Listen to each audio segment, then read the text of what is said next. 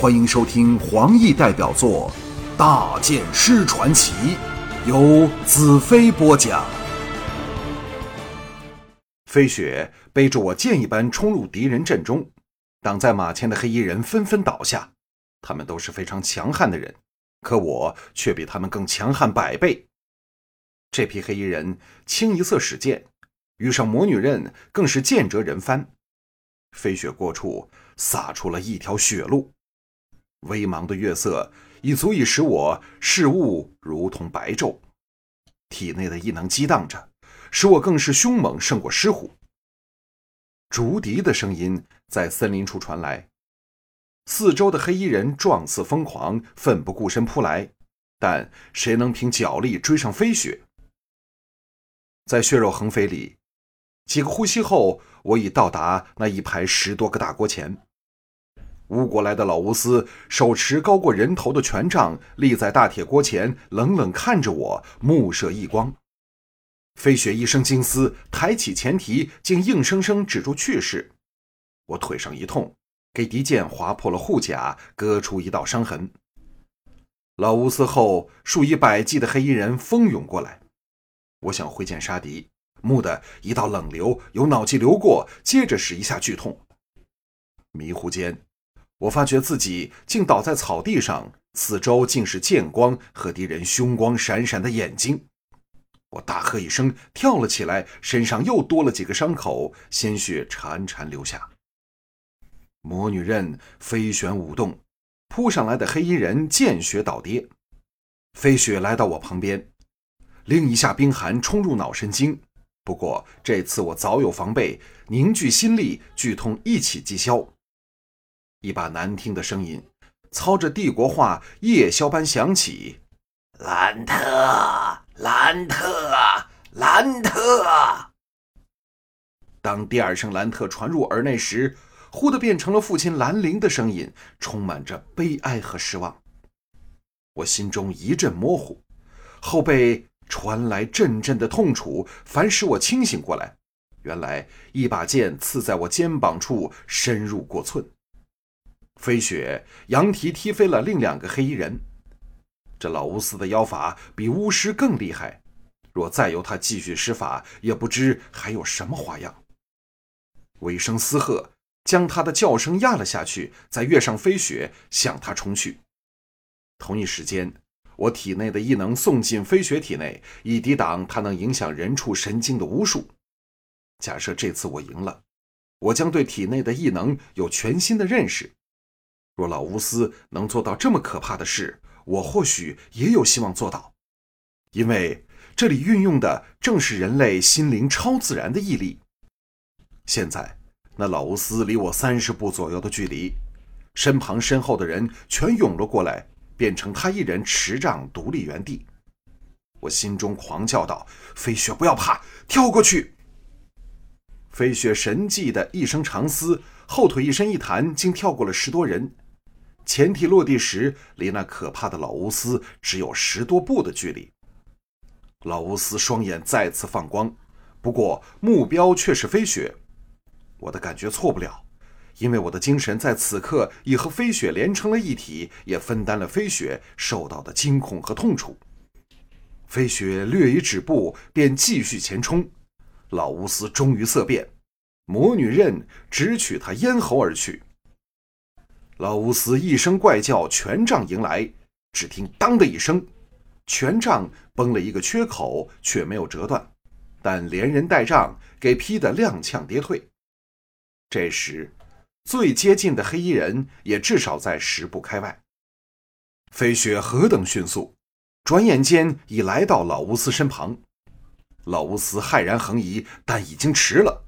魔女刃一闪，老乌斯整个头颅飞上半天。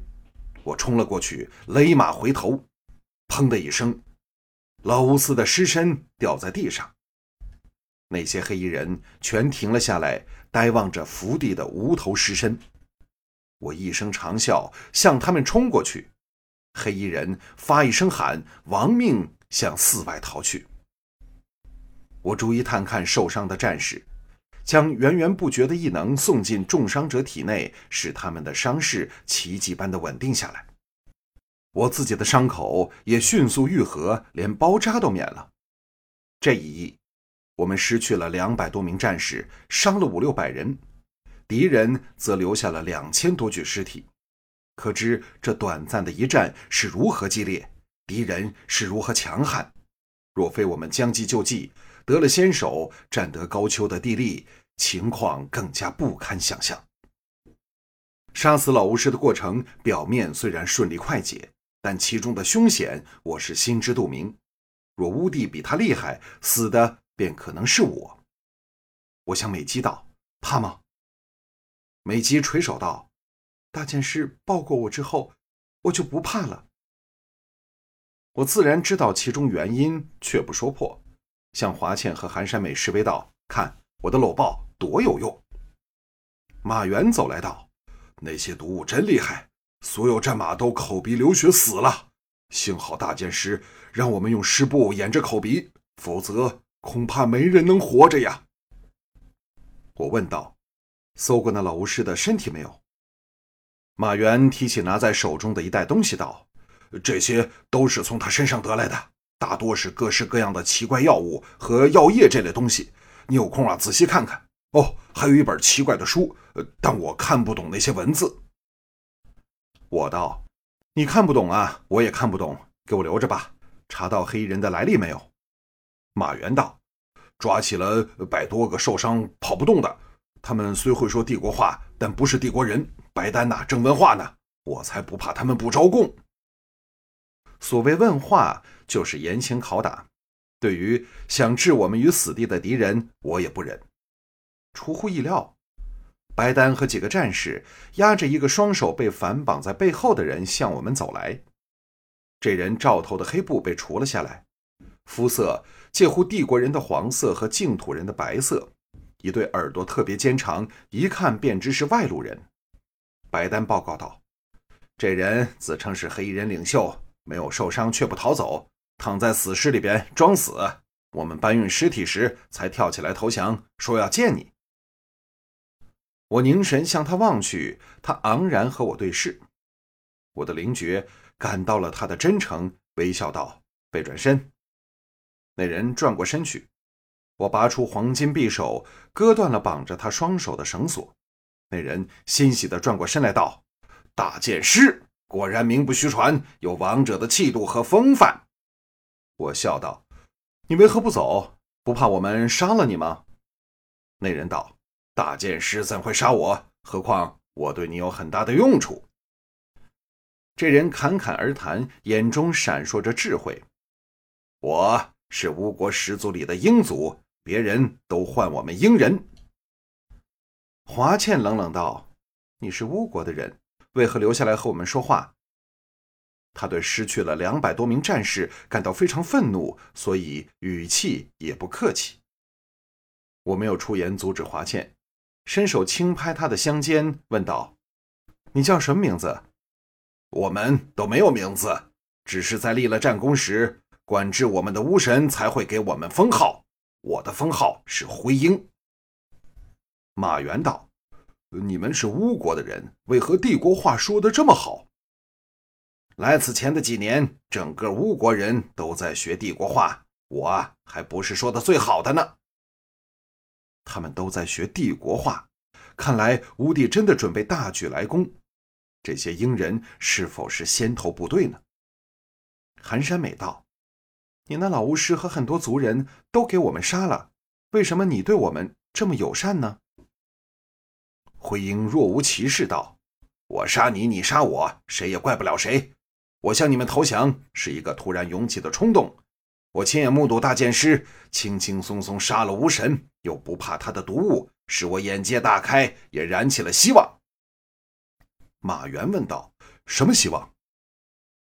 灰鹰眼中掠过既惊恐又欢喜的神色，长叹道：“希望大剑师能杀死巫帝。经过了上千年的征战和仇恨，我们那里大多数人都对死亡和战争深感厌倦。”我让他们坐了下来，美姬送上莓果食物，众人才发觉肚子都饿得要命了。这时天色渐明，众人虽一夜未睡，但精神都很振奋。回应续道：“我们居住在吴国南方一个小岛群上，一向与世无争。但在乌帝的指令下，十族里人数最多、最凶悍，也是对乌帝最忠心的红魔人，二十年前大举来犯，杀了我们很多人。由那时起，我们便归入了巫国十族，受到由乌帝指派的巫神统治，不准有自己的历史文字和语言。”只能做乌帝忠心的走狗，这些都是我父亲偷偷告诉我的。至此，我们才明白回英的心意，也对他大为改观。他对我的确非常有用，甚至是与乌国斗争的重要关键人物。白丹是侦察的专才，怎会放过机会？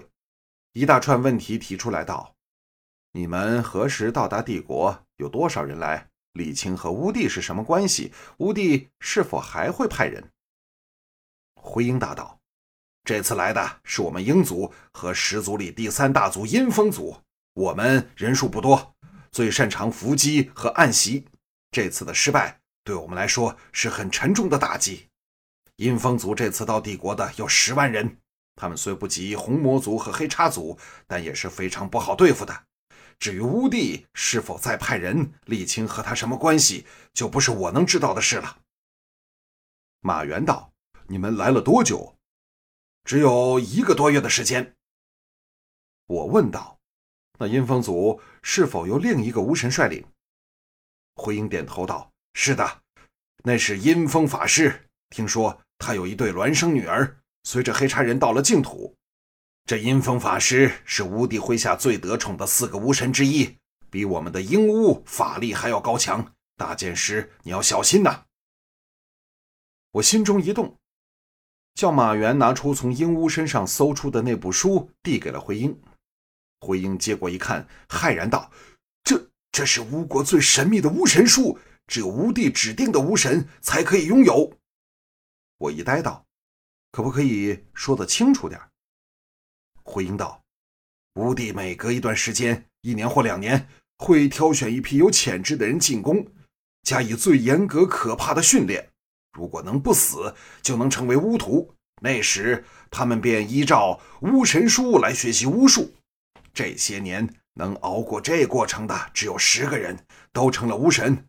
他们中最有名的是四大法师，就是狂雨法师、秀丽法师、阴风法师。”和随大元首到了帝国的黑巫法师，听说他也是给你杀的。现在十大巫神只剩八个，两个都是你杀的。这时想起能杀死黑巫法师，才知道是因缘巧合下的侥幸，禁不住呼了一口凉气，道：“回英，从今天开始，你就是教我巫神书和巫国语的老师了。”徽英愕然道：“我怎么懂巫神书呢？”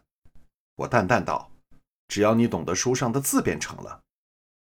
尽管我学不会巫神书，但我只要了解巫帝有什么妖法手段，将来对付他时便有把握多了。”